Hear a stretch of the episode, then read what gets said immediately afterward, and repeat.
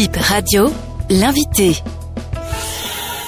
Moi, c'est Père Fortuné Badou, recteur du sanctuaire marial Notre-Dame d'Aribo de Dassa et en même temps vicaire général du diocèse de Dassa Zoumé. Nous sommes à quelques jours du pèlerinage marial de Dassa. Dites-nous à la date d'aujourd'hui où en sommes-nous dans les préparatifs? Merci beaucoup de pouvoir savoir euh, ce qui se passe dans l'organisation du pèlerinage de cette année 2023 qui a lieu le 18, 19 et 20 août prochain. Nous sommes à moins d'un mois de cet événement national à envergure internationale et nous avions commencé depuis un an à nous apprêter pour accueillir nos frères et sœurs du Bénin et d'ailleurs au pied de la Vierge Marie Notre-Dame d'Aribo ici à travers trois réunions préparatoires dont la dernière remonte au 15 juillet passé. Les réunions permettent de, de, planifier tout le pèlerinage et de mettre en place les structures nécessaires pour pouvoir accueillir les pèlerins, nos frères et sœurs qui vont venir ici en ces jours-là. Cette année, quel est le thème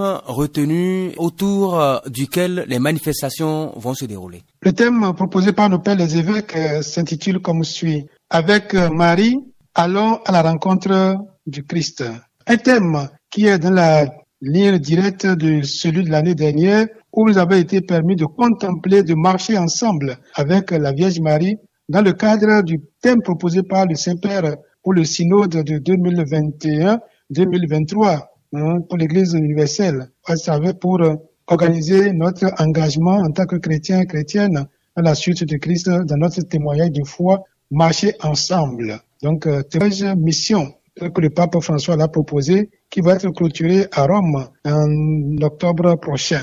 Pourquoi avez-vous choisi de rester dans la même dynamique que l'année dernière? La même dynamique parce que l'Église universelle est dans une dynamique de marche ensemble, de marche de communion, de marche communautaire, proposée par le pape François. Vous voyez et puis, nous ne pouvons pas rester en, en, dehors de ce thème qui a été proposé, d'autant plus que là où nous allons nous retrouver très bientôt, c'est au pied de la Vierge qui est mère du Christ et mère de l'Église. Donc, notre maman qui nous indique ce chemin de synodalité, ce chemin de, communion fraternelle en tant que fils et fille de Dieu, en tant que frères et sœurs, qui avons le devoir de témoigner de cette présence du Christ qui est en même temps l'incarnation l'incarnation de la divinité parmi nous. Deux ans en arrière, nous avons connu une crise sanitaire liée à la pandémie du Covid. Est-ce que les dispositions en ce sens-là continuent d'être respectées pour cette édition du pèlerinage nous ne pouvons pas rester en dehors de ce que l'État béninois nous propose.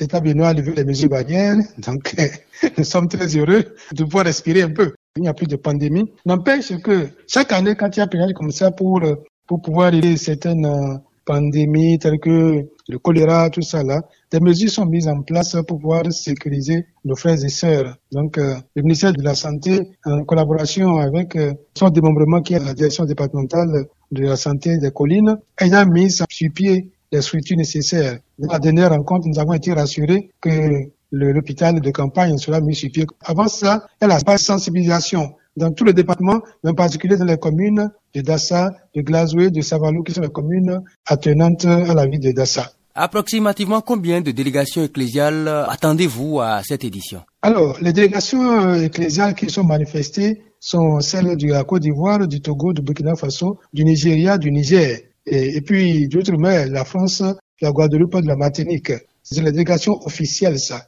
Maintenant, et ceux qui viennent de leur propre gré, pour pouvoir nous le dire. En dehors de nos, de nos, frères et sœurs, les Béninois et Béninoises. Oui. Eh qui est-ce qui préside la grande messe de cette édition? Le Père des évêques avait invité l'archevêque de Lomé, son Excellence Monseigneur Nicodème Bariga, pour présider cette messe de clôture de, du 20 août prochain. Mais comme l'homme propose et Dieu dispose, il semblerait, mais je vais des que l'archevêque de Lomé ne sera pas en mesure de venir à cause de sa santé. Alors, euh, le secrétaire général adjoint de la SEB m'a dit, il se peut que ce soit l'évêque chargé des pèlerinages au sein de la conférence des évêques du Bénin, à savoir Monseigneur Bernard de Clairvaux, Tocha, évêque de Djougou. Il pourrait être proposé pour remplacer Monseigneur Nicodème Bariga au cas où il ne viendrait pas. Alors nous osons dire que tout est fin prêt pratiquement parce que les réunions se sont multipliées dans cette organisation. Alors par rapport aux dispositions sécuritaires et logistiques, où en êtes-vous? En matière de sécurité et de logistique, vous voyez, c'est l'État béninois qui prend en charge la sécurité de ces compatriotes. Hein. Et nous avons eu cette, à dernière rencontre la présence de, des forces de l'ordre, du directeur départemental de, la police républicaine et puis des structures décentralisées de l'État en matière de sécurité de DASA. Donc, euh, le ministère nous a rassuré que tout est en bonne voie parce qu'on avait eu un traitement à la préfecture avec le ministre de la Sécurité intérieure, donc dans le courant de ce même mois de, de juillet, pour nous a garanti que tout va se passer. En matière de logistique, de l'autre côté, tout est prêt. Mais vu la, la masse humaine qui se déverse sur la commune de Dassa, la ville de Dassa, en ces jours-là, on peut jamais dire qu'on est prêt. D'autant plus que les infrastructures d'hébergement sont très limitées. Donc, euh, il y a un problème d'hébergement qui se pose. Nous avons des, des rôles d'accueil des pèlerins communs, comme on le dit souvent.